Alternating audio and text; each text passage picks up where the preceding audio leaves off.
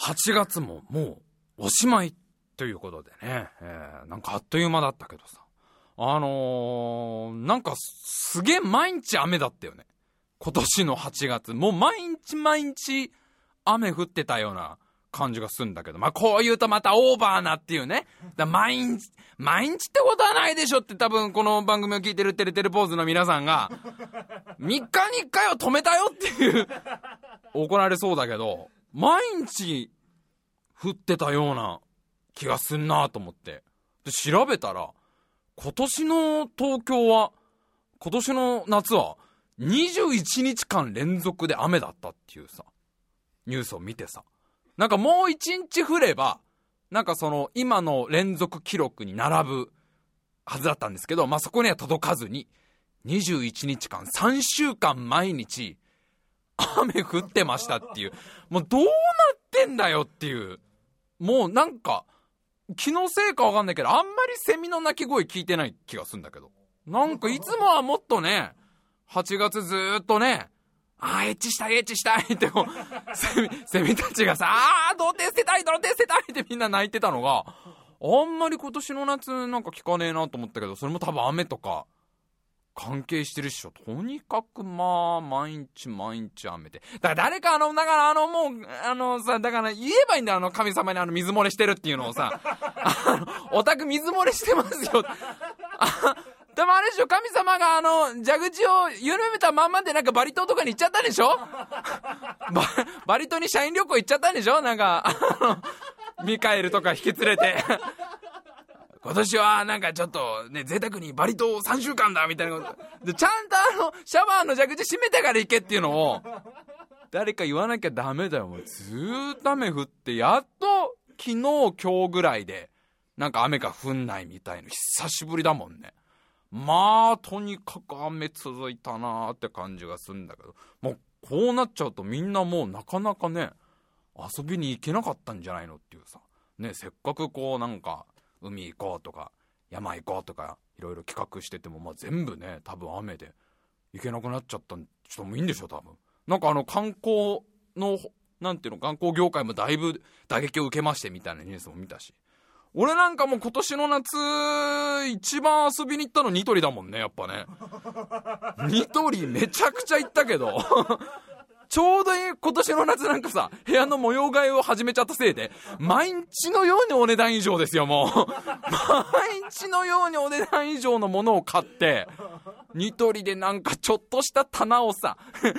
一気に買えばいいのに、なんか今日は台所やろうと思ってなんか台所の買うじゃない。で、次の日ちょっと、こう、ね、あの、お風呂場やったらお風呂場のもの買うみたいな。多分、近所のニトリの人は、この、このおじさんはなんだろう、そんなにお値段以上求めてんのかなみたいな。まあ、ニトリと今年の夏行ったの無印良品ぐらいだから。で、無印もまあよくね、あの、いい感じのお香を探すブームが今来てて、あの、ちょっと部屋がさ、こう模様替えとかして綺麗になってきたから、ちょっといい感じのお香が欲しくて、まあ、無印とロフト行ったり来たり？その3つがまあ今年の夏だったので、あんまり雨雨関係なかったけど、あと今年は花火かな花火をね、何年ぶりだ ?10 年ぶりとかかな下手したら。打ち上げ花火見てきました。あの、えっ、ー、と、斜め、斜め、斜め45度ぐらいから打ち上げ花火は見てきましたけど、真下からだとちょっと見づらいからね。ええー、まああのね、真下から見たっていう人もいれば、横から見たっていう人もいるだろうし、上から見たっていう人もいるだろうし、もう上から見た人多分あのね、どっかの誰かのご先祖様的な 方か、ま、まずはかりんとうで修行中の方なんかはやっぱ上から見たんじゃないですか？今年の夏はちょっとかりんとうで修行してましたみたいな、ね、超新水飲みながらさ、ね、あの、先ずバタ炒めにしてつまみにしてさ上から、上から打ち上げ花火見ましたよ、かりん様と一緒にっていう方もいるかもしんないけど、そうだね、唯一夏っぽいイベントって言ったら、まあ、花火が近所というか、まあちょっと、電車でちょっと行ったところでやってるっていうから、まあそれを見たぐらいで、あとは延々と、なんか、デパートとか 行きましたけど、あとやっぱ今年の夏はね、とにかくね、タイムマシン部ばっかやってたよね。今週で4週連続なんだよね。4週連続の収録。タイムマシン部 G が。で、これがなんと3年半ぶりなんです。約。もうそんなにやってなかったんだみたいなさ。4週間ちゃんとこう毎週収録を連続してやったのが、3年半ぶりだってことが分かって。いや、あの、収録は毎日、あの、夢の中ではやってるんですよ。この3年半も毎日毎日、夢の中では、あの、笠原くんと一緒に収録はしてるんですけど、あの、アップする前に目覚めちゃうんだよ、いつも。アップする前にいつも目覚めちゃってんで、夢の中の話だから起きたら大体忘れるから、次の日も同じような話をね、夢の中でして、またアップ前で起きちゃうんだよね。収録自体はまあ毎日やってたんだけど、現実世界で収録を4週連続でやったのが、3年半ぶりっていうのが分かってさ。まあまあでもちょっともともとね、今年の夏はちょっとタイムマシン部いっぱいやろうっていうの笠原君と話してて、まあお互いうまくこう予定とかもあったから、まあ、4週連続を、まあ今まさしくこの4週、4週目なんですけど、そしたらまあありがたいのがさ、やっぱこう、定期的に更新とかをまた始めると、まあ結構そのメールとかをね、送ってくださる方がいて、もうメールとかツイッターの DM とかで、あの、最近ちょっと更新が増えてきて嬉しいですとか、前から聞いてますっていうね、あの、最近は頑張ってるみたいですねとか、もう本当にまあ、ありがとうございますね。もうね、どんだけ、どんだけ夢の中だけではやってても、どんだけ今までね、待たせてきたんだってのはあるけど、まあまあありがたいことにさ、いろんな方からさ、そういう励ましの言葉とかいただいて。で、まああの、本当に、まあ、どなたからいただくのも嬉しいんだけど、本当にそのびっくりするのが、やっぱ10代の子から、いただけるんだよね。今、中学生ですとかさ、今、高校生ですとかの子から、そのメールとかをさ、もらうことがあって、もう俺らもう、あれなんだよね。一回りしたとかなんだよね。俺と笠原くんが、えっと、今年33とかでしょ？もうだから、一回り下のことか。だどんな風に俺ら見えてんのかなっていうのは思うよね。もうさ、多分今中学生の子たちからしたら、この、ね、ちゃんとした大人っていうイメージがあるわけでしょ。著しくそっからずれてるわけじゃん、俺らは。で、俺が小学生の頃ずっと憧れた変なおじさんに近づいてるわけでしょ。あの、俺が小学校1年生ぐらいの時に毎週憧れていた、あの、変なおじさんって不思議な踊りをするね、あの、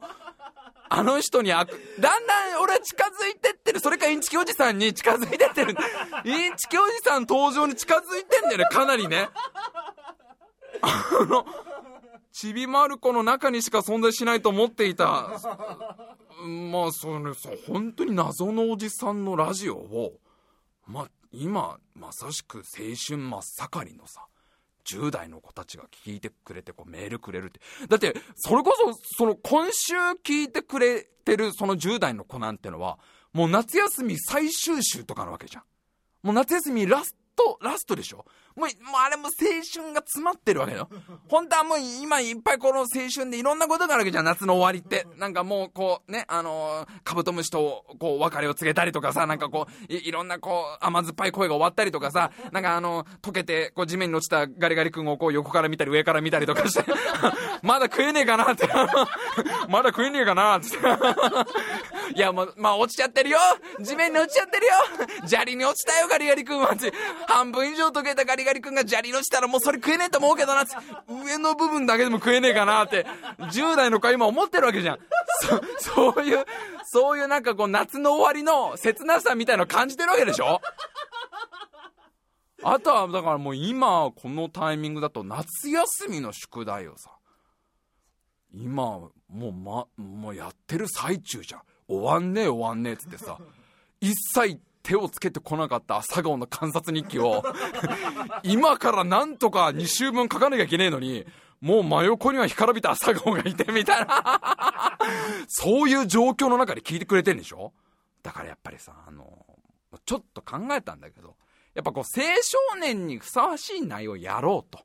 思うんですよ。もう僕はもう、もういつも言ってんの、これもうね。このタイマー新聞を始めてもう、もう10年、そろそろ10年になりますよ。俺はもう最初からずっと、これは、この番組は、今をこう生きる青少年に何かプラスになるラジオをやりたいって、こうやってきたのに、どうも毎回なんかね、俺が喋ることが全部編集されて、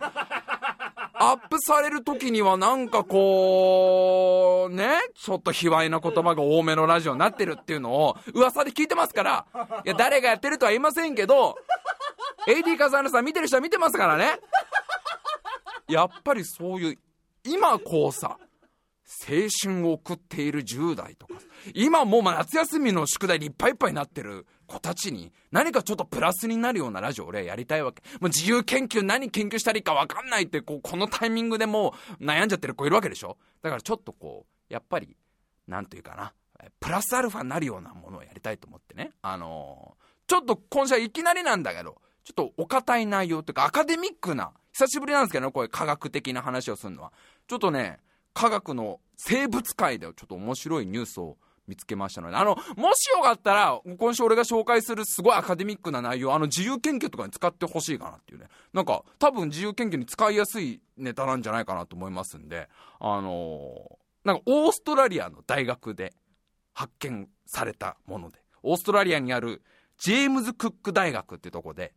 なんか亀の生態をなんか研究してる人たちがいるんだと。それ研究チームがあるんだと。で、まあ、その人たちはそのなんか論文のためにいろんな亀をこう研究して生態とかを研究してんだけど、結構その、これ、俺らみたいな人、ね、素人からしたら意外だったのが、その研究のために、その亀を調べるんだけど、その亀の性別、性別を調べるのってめっちゃむずいんだって。そのなんかさ、もうなんていうの、その専門的な研究家の人たちからしても、亀のオスメスって見分けんのがめちゃくちゃ難しかったんだと。で、なんでかっていうと、その亀のオスっていうのは、その、まあ、性球を尻尾の中に普段入れちゃってんだって。普段、こう尻尾の中にもうしまいちゃってるから、それを外から見ることができない。で、今までどうして、どうしてたかっていうと、もうどうしてもその亀がオスメス調べたかったら、もうメスを入れて、こう手術みたいのをして、切開して、中の性器を確認しなきゃいけなかったんだと。で、これがその、まあ、なんていうの、生物学者の中では長年の課題というか、もちろんそういうさ、メスとか入れて手術をしちゃうと亀は衰弱しちゃうし、もう最悪その研究対象の亀が死んじゃうこともあったから、なんとかもっと簡単な方法で、この亀のオスとメスを見分ける方法がないかっていうのを研究してたんだと。で、今回、その、発見された亀の簡単なオスメスの見分ける方法が、亀にバイブを当てるんだと。あ、ごめん、あの、あれ、あの、あの、バイブってあれ、あれで、あの、大人のおもちゃの方のバイブだからね、これは。みんな勘違いしないんだよね。バイブってなんかあの、スマートフォンのバイブレーションとか、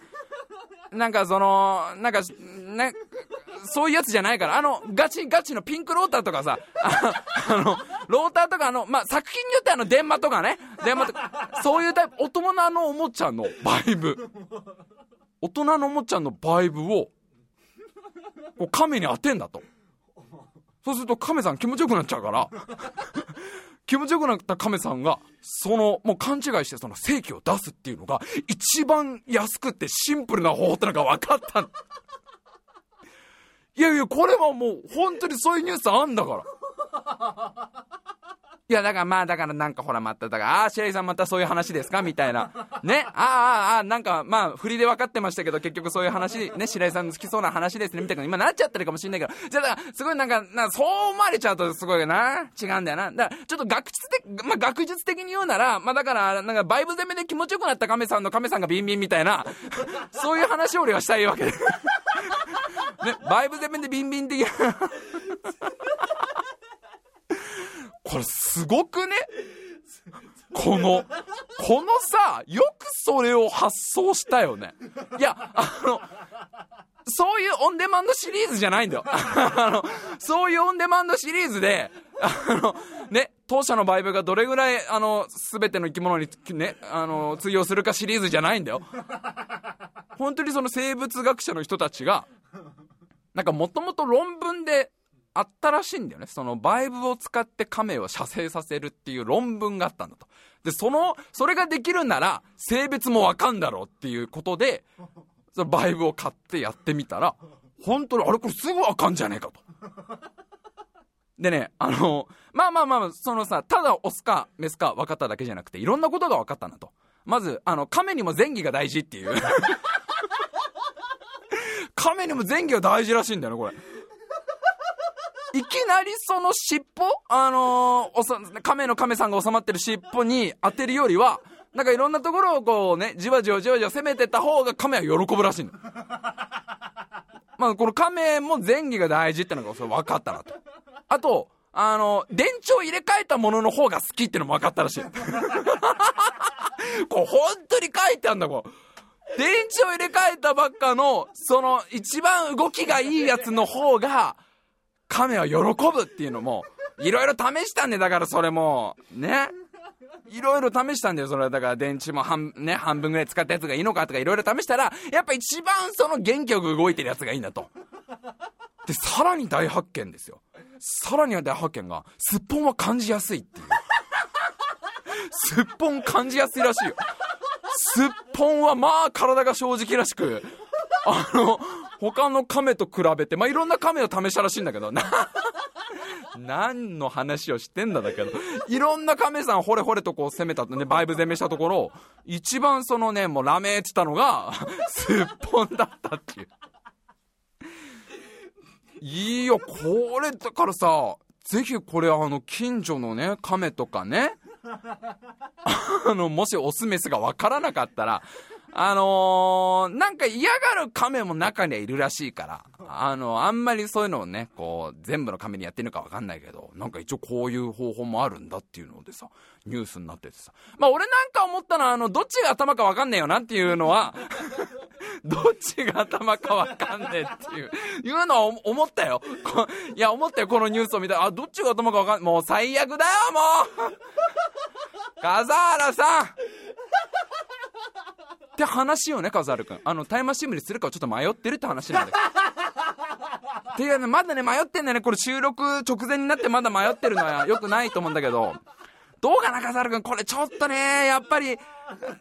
あちょっとこう、直接的すぎるかなと思ってて、だから俺の中ではちょっとこれをお蔵入りにしようと思ってんだけど、あとはもうでもいつものように AD 笠原さんに全部判断任せますんで。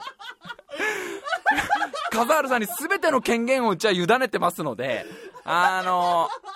俺は多分、これは、お蔵入りになってだよ。ね、オフショルダーワンピースの次に来るファッション特集みたいのが、いつ、俺はこの後喋るつもりだから、ね、猫ブーム、最近猫ブームだから一番買いやすい子猫ランキングの話で今週はやっていこうと思ってるから、その話をするけど、笠原さんがどれを選ぶかなんだよね。ね。最新秋ファッションか、子猫ランキングが感じやすいすっぽんのどれを選ぶかは、笠原さん次第。もうだから皆さんあのー、あれだよね。だからあの、自由研究のテーマ反面教師にしてほしいよね。こういうおじさんになっちゃいけないっておじさんを見つけたっていうあの、研究対象がどうしようもないおじさんだったらね、このタイマー新聞すげえ助けになんだけど、あの、まあまあみんなもこの時点で、あー、夏休みの最後が無駄になってるっていう、夏の終わりがどんどん無駄にされてるっていうのを、えー、感じつつですね、えー、今週も最後まで聞いてくれたら嬉しいでございます。というわけで参りましょう。タイムマシン部 G!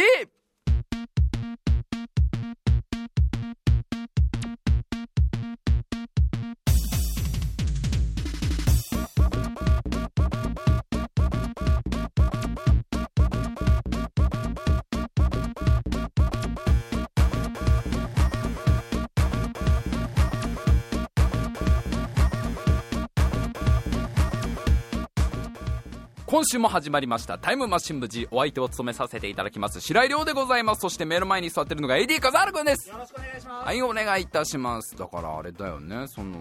おもちゃプレイを嫌がる亀もいるっていう。まあそれはまあ亀それぞれでしょうから。え、な、なに、な、何使う気なの？みたいな。え、なに、なにそのベッドから出してきたやつ何それ？みたいな。で、そういうおもちゃとかはもう無理だよ、みたいな。おもちゃとか初めてだよ、みたいな。もうさ、笠原さん、笠原さん。なんで俺はさ、俺はこういうところがあるんだろう、その こういういろんな人を困らせるような内容を喋りたがる癖があるよね、どっかね。なんかね、せっかくこう、いろんなシチュエーションで聞いてくれてるっていう、この、まあ、だいぶ前だけど、だいぶ前その言ってくれたリスナーの子は、家族で車の中で聞いてるっていうああ もう、ああ、もうもう、早くアップルミュージックに、変えてくれ。アップルミュージックに変えてくれ。いや、本当にでもありがたいですよ、もう。この、どうかしてるおじさんたちのラジオを、もう聞いてくれてんだからさ、10代の子たちがさ。ね、もう、もうかなり今週でさらに変なおじさんに近づいたけど、変なおじさんには近づけたけど、いや、あのー、最近、最近っていうかもう結構3ヶ月ぐらいなんだけどさ、ちょっと1本のゲームにめちゃめちゃハマってまして、えー、っとね、フォールアウト4っていうゲームで、まあ、これが2年前のゲームっていうね、またあのタイムマシン MG は、ちょっと前のゲームを紹介する。毎度、毎度毎度新発売には触れないんだよね。2年前に発売された、フォールアウト4っていう、えー、アメリカのゲームかな、にハマってるんですよ。で、このゲーム、めちゃくちゃ売れたゲームで、あの、2年前とは言いながらも、その2年前の、その、発売初日というか出荷初日のその販売本数が1200万本。世界で1200万本2年前にもうすでに売れてんだからもう現状多分もっとだよね。1500万本とか下手したら2000万本ぐらい売れてんのかな。もうとにかく世界的にすっごい売れた結構有名なゲームなんですよ。でまあプレイステーション4となんかまああと、えー、パソコンとか XBOX でも出てんのかな？でまあ俺はプレステ4持ってるからさ。でこれを買ってやってんだけど。まあこれがまあめちゃくちゃ面白くて。もうこの3ヶ月で100時間は行ってないと思うんだけど多分560時間以上はこのゲームに費やしてるぐらい、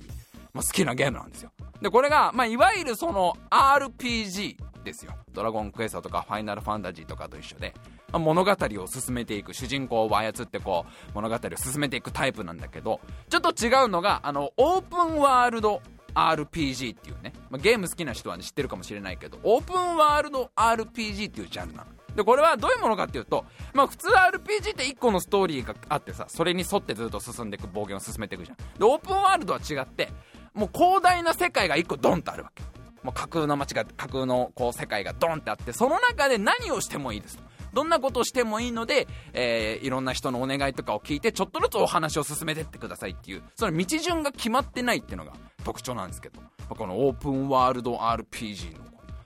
フォールアウト4にすごいハマってる。で、まあ、ちゃんとそのあらすじはあんのねでこれが実はあの近未来の話というか2300年2287年だ2287年が舞台でそのその世界ではもうなんかすごい核戦争とかが起きた後でなんかイメージとしては北斗の剣の世界だよね。北斗の剣のあのもう荒廃したもうボロボロになった廃墟になったビルとかがあるような世界でこの主人公が生き延びていくっていう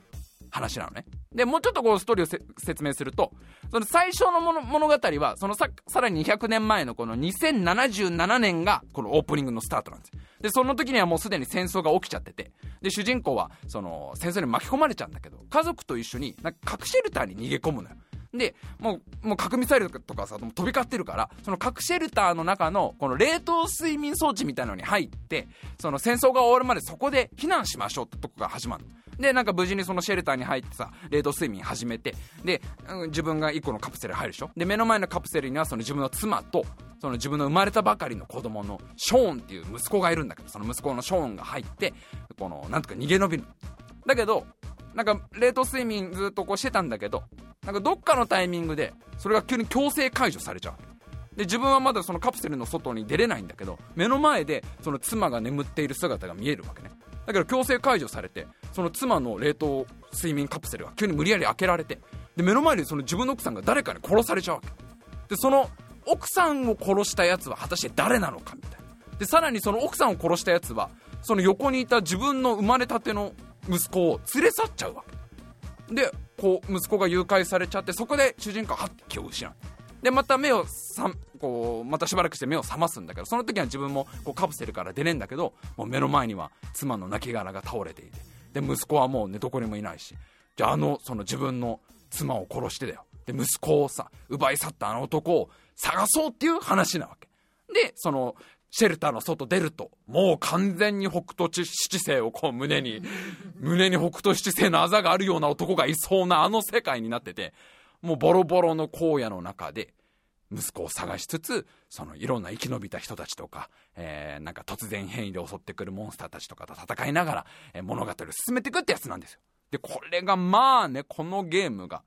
まあめちゃくちゃ面白いそのオープンワールド RPG ってのは俺はもともと好きなんだけど、そのとにかく何してもいいわけ。そのもちろんさ、一番の目的はその自分の息子のショーンっていう子供赤ん坊を探さなきゃいけないんだけど、その、まず手がかりがまず何にもない状態から、どこ行ってもいいわけよ。自分が出てきたその核シェルターの外からさ、もういろんな街があるから、どの、別に北行ってもいいし、西行ってもいいし、東行っても、どこ行ってもいいから、その、ちょっとずつ進めて手がかりを探すっていうのが、これがまあ相当面白いよね。で、まあ RPG だからそのさ、なんていうの、いわゆるレベルがあるんです、ちゃんと。ドラクエとかと一緒で、レベルアップをちゃんとしていくのね。で、レベルアップをすると、まあ、やれることが増えていくわけ。なんか、体力が増えたりとか、え持っている、こう、武器を改造できたりとか、こ結構ね、この辺が面白いのが、もうやれることの増える、なんていうの、数が、ちょっと、すごい多くて、その武器が増えるとか、なんか、パンチが強くなるとかもあるんだけど、例えば、人との会話の選択肢が増えたりする。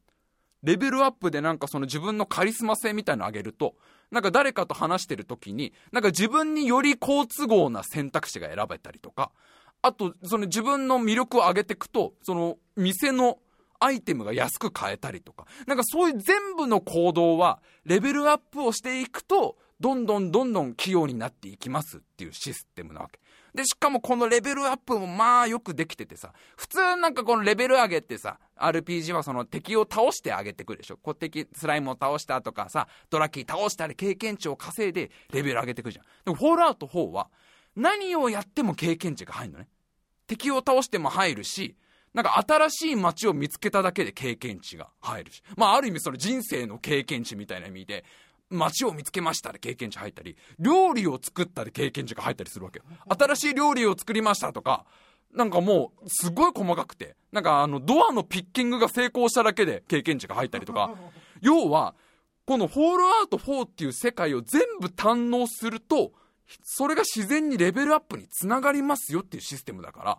なんか普段俺みたいな人間やっぱ戦闘とか好きだからさ、ずっとこうモンスター倒す方に向いちゃうんだけど、このゲームは結構なんかいろんなことやってみようみたいな。新しいちょっと料理作ってみようかなとか、なんかね、その新しい街を探しにちょっと遠くにわざわざ行ってみようかなとか、いろんなことをやりたくなるっていうゲーム。で、それもちゃんとその、なんていうのかな、うまく、その、のめり込むようにできてんのがさ、新しい街を見つけると経験値入るでしょ？で、その新しい街ではなんか困ってる人たちがいて、その人たちのこの頼み事とか聞いてあげると、それでもやっぱり経験値が入るわけ。で、そうするとレベルがアップするじゃん。で、レベルアップすると自分の HP とかが増えるから、より遠くまで行けるようになるわけ。で、より遠く行くと、よりなんか大きい街とかが出てきて、よりその自分が今までやったことのないような、あのー、クエストとかお願い事みたいのがあって、で、それもクリアしていくと自分のレベルがアップして、今度は新しい武器を作れるようになって、もうとにかくやればやるだけ、どんどんどんどんやれることが増えて、どんどんどんどんどん行動範囲が広がる、広がっていくわけよ。だからもうね、完全に息子のことを忘れるっていうね。あのもうね、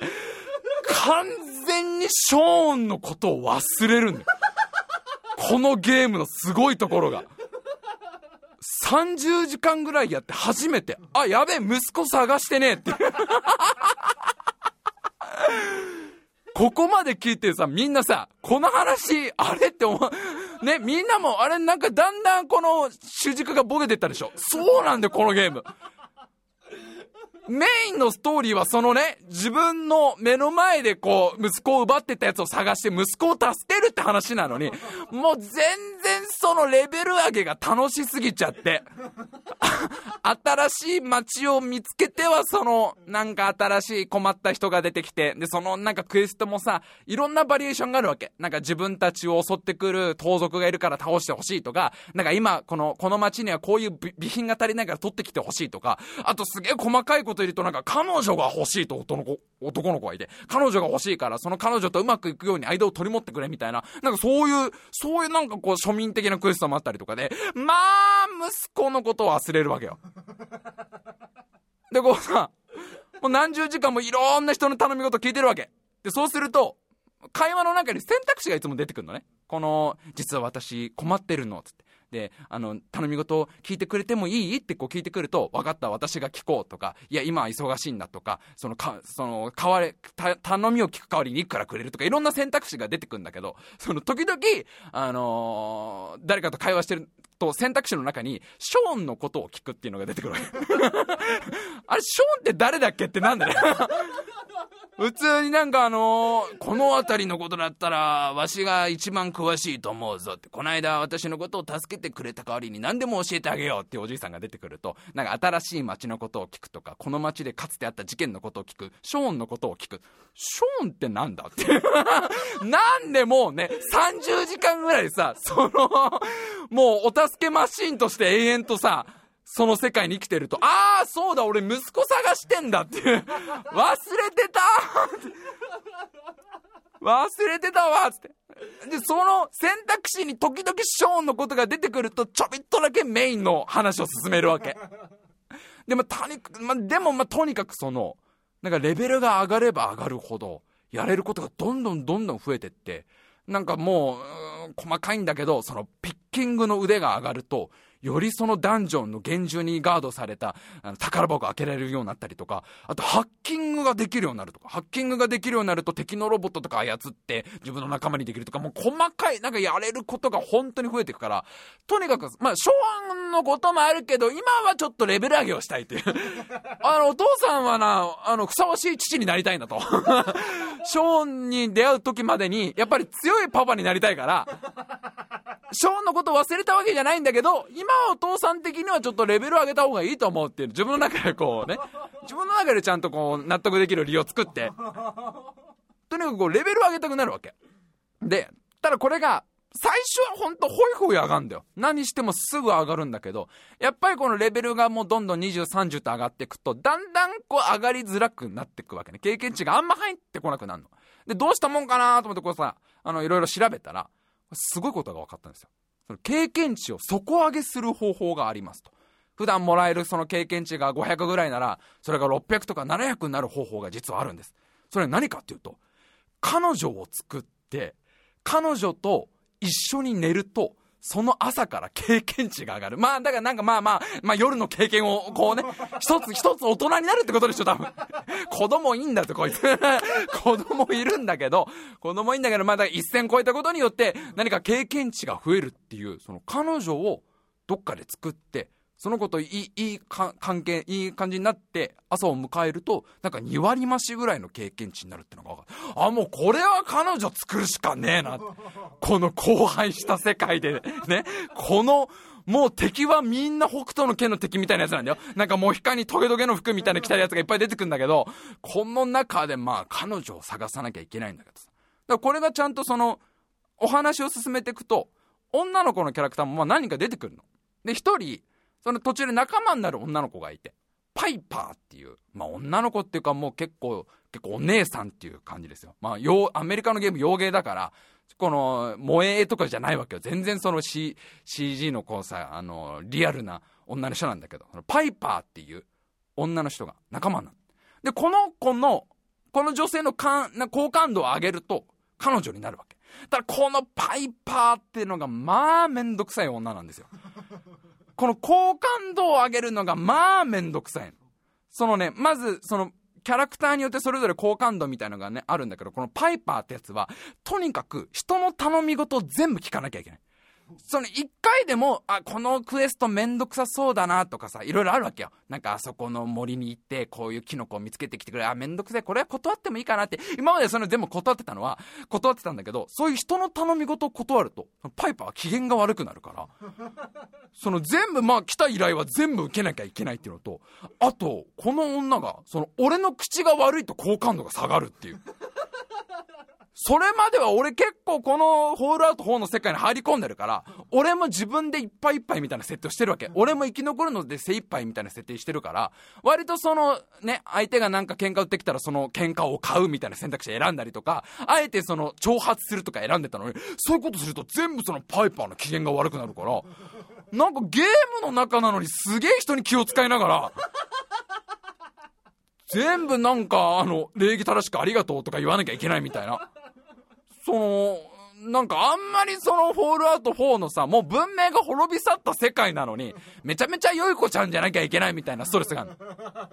で、さらにこのパイパーがね、あの、まあ、かの、まあ、彼女にしなきゃいけないんですよ。彼女にしなきゃいけないんですけど、一応僕にもその好みのタイプってのがあるんですよ。まあ、僕はあのー、どっちかっていうとこうおっとりしていてですよ。優しくてこう動物が大好きでみたいなね、こうふんわりした感じの癒し系みたいな女性が好きなんですけど、このパイパーさんがですね、あの、敵を見つけると真っ先に突っ込むっていうタイプの。ちょっとなんて言うんですかね、まあ、あの、肉食というかなんていうか、好戦的な方でして。なんか俺はもうあんあんまさ、その無駄な戦いはしたくないわけ。自分のクエストに関わる戦いはするけど、普段歩いていて、こう絡んでくるチンピラとか基本無視してたのに、パイパー見つけたらね、すぐ突っ込むわけ。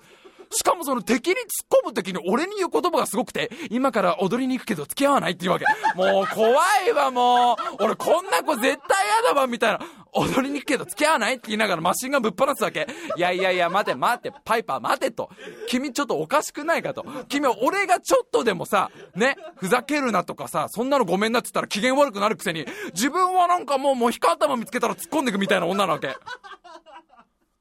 すごいんだよ、こう。で、パイパーは、なんか設定は新聞記者っていう設定なの。その荒廃した世界の中で自分で頑張って新聞を作って、なんかその配ってるみたいな設定だから、ちょいちょいその新聞記者的なキャラを出してくんだけど、もう一番嫌なのが、その、パイパーが誰か敵を倒すじゃん。敵を殺すと、死亡記事一本追加っていうわけですよ。もうこれがさ、あの、彼女にしたいと思います？死亡記事一本追加っていう女ですよ。で、その敵の死体を漁りながら好きなだけ取れるねって言うんだよ。もう、俺はそういう、そういうのじゃなくて、そういうのじゃないんですよ、俺は。最近だったら、ね、吉岡里帆ちゃん的な、あの、ちょっと優しいお姉さんみたいな人が好きなんですけど、昔から。なんかもうすごい、好きなだけ取れるねって言いながら死体を漁ってるわけ。でもそんなこと言いながら、同じようなテンションでさ、誰かを挑発するとさ、パイパーの機嫌が悪くなったっつってさ、それまで一生懸命上げた好感度が下がるわけ。で、なんなんだろう、この女、もうなんなんだ、なんなんだろうと思うのがすごいのが、あの、誰かんちのドアをピッキングすると好感度が上がるっていう意味がわかんなくて、もう、もう、怖いわー、みたいな。パイパーピッキングが喜ぶんだよね。あの、わかんない、基準が。た、宝箱とかをさ、ピッキングして開けるとパイパーが喜んだっつもう君怖いわ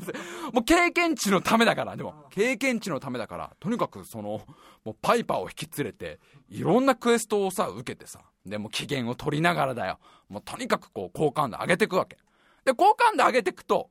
だんだんそのパイパーとの普段の会話が、ちょっと親密になっていくわけ。それまでなんか話してこなかったような会を急にしてくんのね。なんか私はその新聞記者という仕事に誇りを持っててね、みたいな話を急に聞いてもいねえのに急に始めて。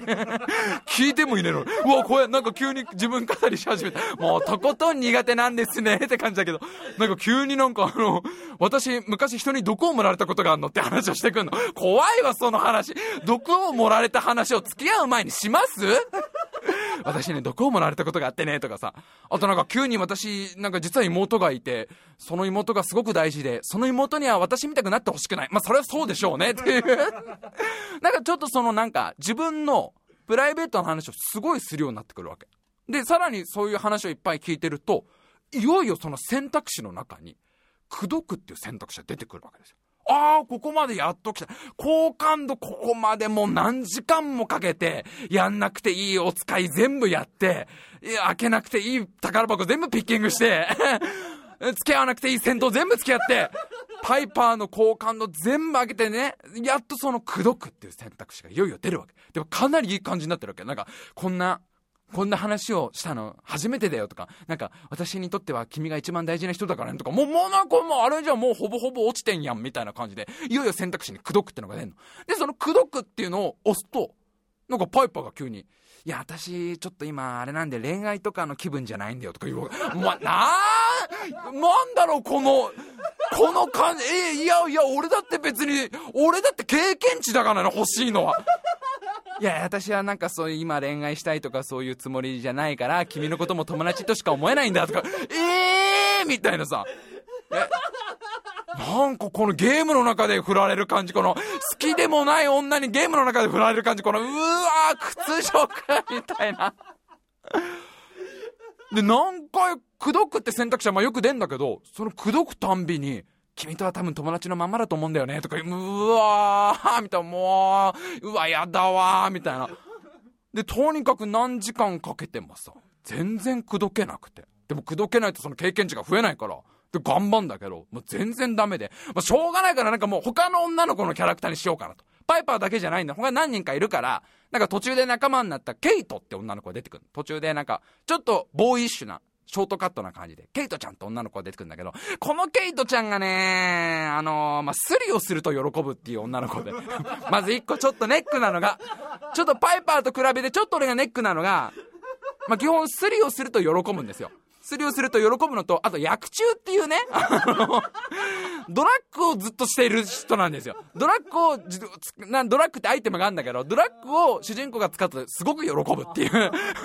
うーん、ーんってなるわけ。さらにこのケイトちゃんは、その人からの頼み事を引き受けると一気に嫌悪感が増すっていう。あの、ケイトちゃんは誰かと俺が仲良くすると好感度がめっちゃ下がるっていう。あの、うーん、やっていける自信がパイパー以上にないわけ。もう、もう辛いわ、みたいなさ。ちょっとケイトちゃんは厳しいかなと。俺の代わりにピッキングしてくれるってね、特技はあんだけど、な、あの、ゆるふわのさ、ゆるふわの癒し系の彼女が欲しいんだけど、俺は、なんか、お姉さんチックな感じの、ね。あのー、困ってる時、こう、ポンと肩にね、手を置いてね、一人じゃないよ、りょうくんはって言ってくれるタイプのお姉さん的彼女が欲しいんだけど、みんななんかね、ユアショックな方なんだよね。なんか なんかタフボーイな、タフガールな方なんだよね。なんかこう、世紀末伝説的な方が多くて。で、これがさ、まあまあ、それでもまあ、とにかく諦めたくないから、もう結局パイパー一本に決めて、かなり頑張ってあげていくわけ。好感度。そうするとその、最初、口説くっていう選択肢がなんか赤い文字だったんだけど、それなんか、どうやら失敗する可能性が高い時は赤い文字らしい。で、その好感度どんどん上げていくと、それが黄色い文字になってって、もうちょいでこれ多分落ちるな、みたいな感じになっていくわけ。で、これいけるなと思った時に、あのね、洋芸やってる人は多分わかると思うんだけど、洋芸って操作がちょっとむずいんですよ。何がむずいって言うと、俺たち、俺たち日本人とアメリカ人ってちょっとやっぱり感覚が違うじゃん。だからボタンの感覚がちょっと違う。で、このフォールアウト4って決定ボタンが×なんだよ。プレイステーション4って丸と×と三角と四角っていうボタンがあるんだけど、普通丸じゃん、そこは。決定なんだから。けど、洋芸が多いのは×が決定ってのはすごく多くて。このフォールアウト4も×が決定なのね。で、間違えて×を押しちゃうと、その、決定ボタンはなんかいろんなアクションを起こすっていうボタンだから、本来取るつもりのない人のものを盗んだりとか、本来やるつもりのないスリとかもしちゃうわけ。で、こう、パイパーと一緒にどっかの街にこう、ね、二人でこう歩いてるじゃん。で、全然取るつもりもないのに、間違えてこう、あこう、キャンセルボタンと間違えてこの×ボタンを押したことによって、誰かの財布をスリしちゃうわけ。そうするとパイパーが一気に切れて、一気に好感度が その一番底まで落ちて、パイパーが俺めがけてマシンガン撃ってくるって展開になるわけ。もうな、なにこう、いや違う違う、今ちょっと押し間違えただけ、今一個ボタンを間違えただけじゃん。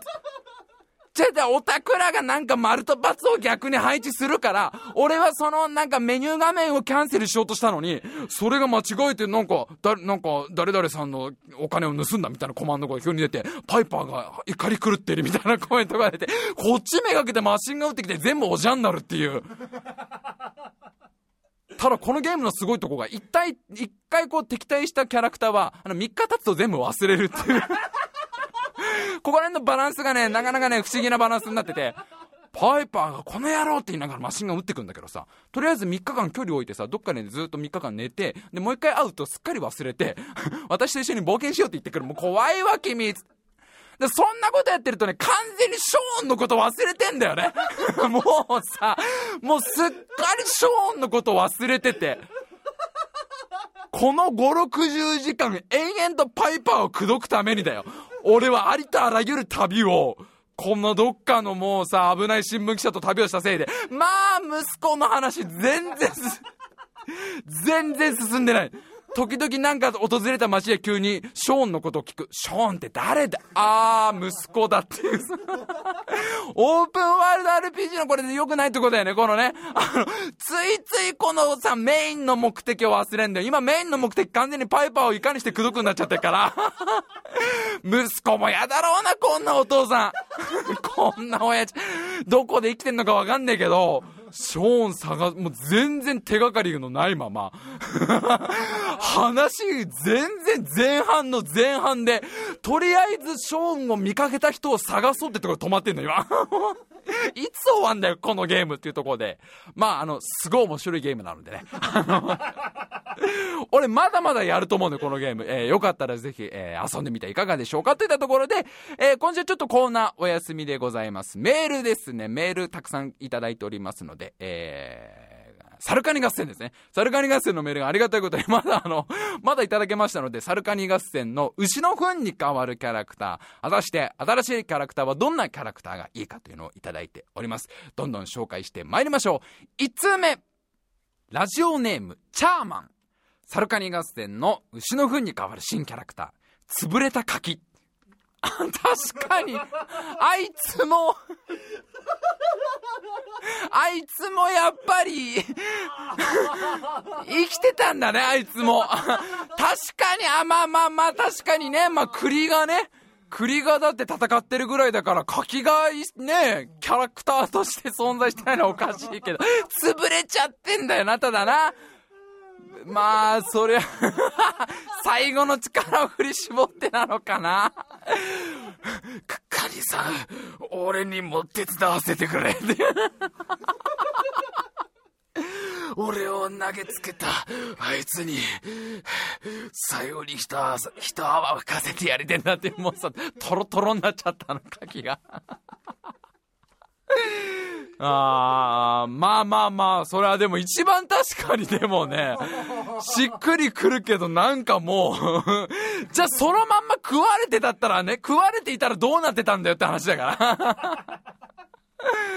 えー、続きまして、サルカニ合戦、牛の糞に変わる新しいキャラクター、ラジオネーム、パララン、ローキック。ローキックってどういうことだい？ローキックってキャラクターはどういうこと？ローキックを誰かがすんでしょローキックっていうキャラクターおかしいでしょ 絵に描けないでしょだってこれ そ、そこに勢いよく繰り出されたローキックって、だから誰だよっていうさ ローキックが得意な誰かだったらわかるよ。K1 選手の誰か、マサトとかだったらわかるよ。元 K1 選手のマサトが助っ人でってならわかるよ。ローキックだけにしちゃうと、すごい、なんかわかんないけど、こう、なんかあれで加速線みたいな感じで、高架線みたいなのが、あの、シャッシャッシャっていうさ、すごいなんか、絵にすんのがむずいよね。えー、続きまして、サルカニ合戦、牛の糞に変わる新キャラクター、ラジオネーム、ザルカルボナーラ。えー、皆さんいいですか？サルカニ合戦の牛の軍に変わる新キャ新キャラクターですよ。かつて共に鬼ヶ島で戦い、鬼ヶ島で散った犬とキジの幻影。どういう、え、これは何？これは、これはあ、あの時、あの時のあの時共に戦った犬とキジは、あれな、あそこで散ってんだ。そう、あー、まあ、そこ繋がってくんだ。クロスオーバー的っていうんですかね、こういうのはね。あの、ちゃんとあのストーリーが書いてありますよ、これ。あの、蜂に刺され、痛みにあえぐ猿。混乱の中、その目に飛び込んできたのは、部屋の隅にぼんやりと浮かぶ犬とキジの姿。かつて共に戦い、そして散ったは？ずの友たちの姿を見た瞬間、頭の奥底に閉じ込めていた記憶が一瞬で蘇る。正義の名のもとに戦おうと立ち上がったあの日。共に笑い、共に泣き、共に喜び合った鬼ヶ島への旅路。鬼たちの猛反撃によって泥沼と化した地獄のような戦い。そして、鬼,、ま、鬼ヶ島からの脱出時、自らが生き残るために犯してしまった罪。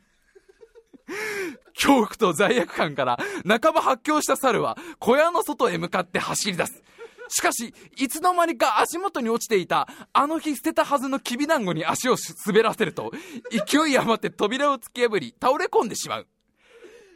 結局、俺は、あの戦いから、あの島から逃げ出せなかったってことか。そうつぶやく猿の目には、臼の巨大な尻が映っていた。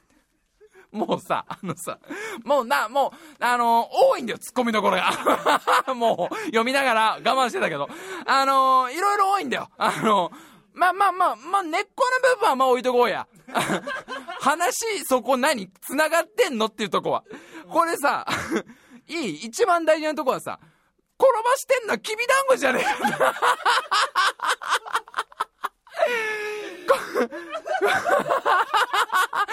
そこなんだよな、これね。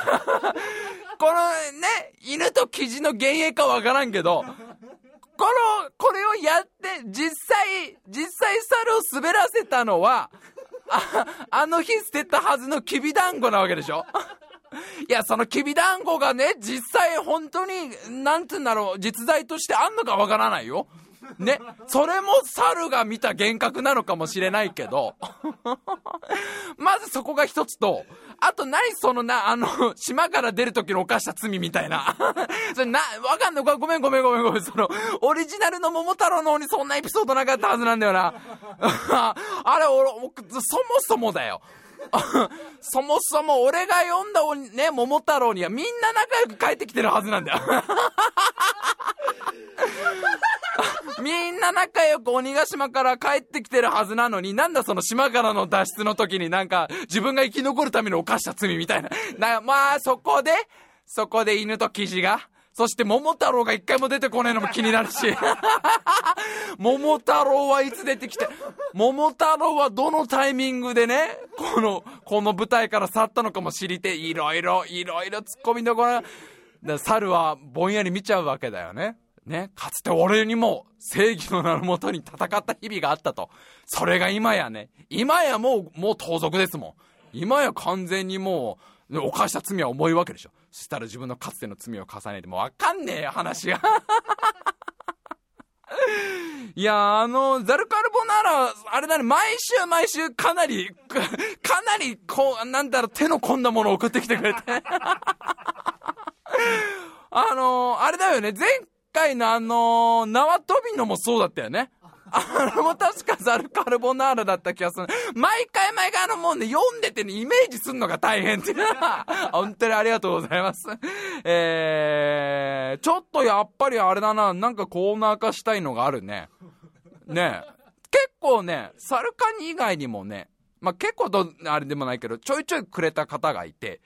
ちょっと一回でもこっちからお題をやっぱ絞った方が分かりやすいかなってとこで、まあ、ちょっとさすがにもうね、サルカニはもう牛の糞以外のキャラクターいっぱいいることが分かったから あのー、次は、うーんとね、桃太郎にしましょう。桃太郎の、えー、一番最初ですよ。一番最初のじゃあ、あの、おじいさんとおばあさんです。おじいさんとおばあさん何したかですよね。いや、あの、今だとなんだ？おじいさん山に芝刈りで、おばあさんが川に洗濯。もう古いだろ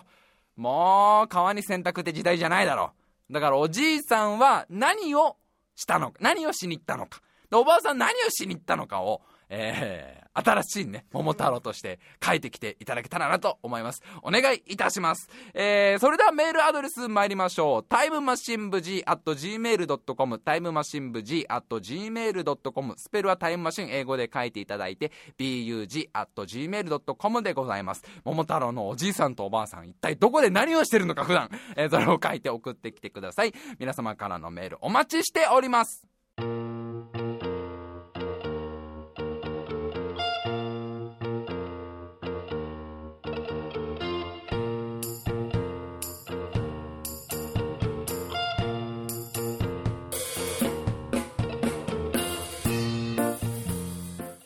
さあ今週も長々と喋ってまいりました。まずは次回のおまかせランキングのお題です。こちらが花火が4位になるランキングでございます。まあねあのー、かりんとうのさらに上から見たあの神殿から見た方にょね如意棒刺して ヒュイーって上がってあのね神殿からポポと一緒に上から見たって人もいるでしょうけど。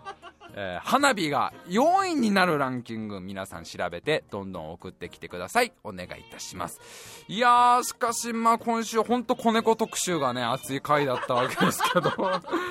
子猫と最新ゲーム特集ですかね。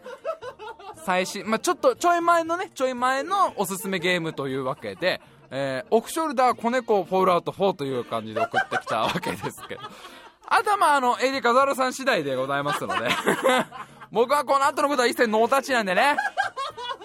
あの毎週毎週どんなどんな放送になってるかっていうのはちょっといまいちわからない部分があるんですけど。本当にでもさもう変なおじさんなんだろうね俺ら。いやいやむしろ光栄だよねもうね。光栄なんかいた話だけど。なんか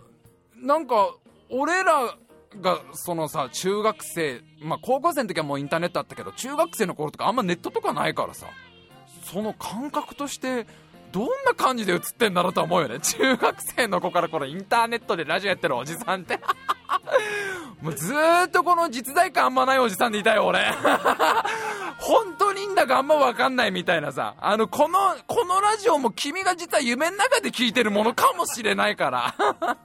いやいや本当にねあの聞いてくれてありがとうございます。まああのちょっとねせっかく8月続けてやってこれたのでまあ可能な限りちょっと9月10月と続けていきたいと思いますんでよかったら聞いてください。今週も最後まで聞いてくださいましてありがとうございました。また来週